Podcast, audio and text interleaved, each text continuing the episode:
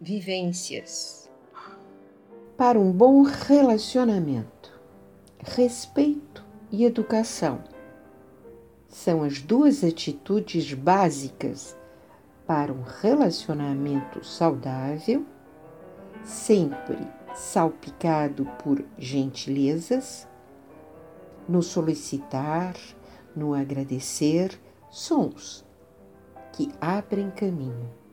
Por favor, muito grata, bom dia, por gentileza.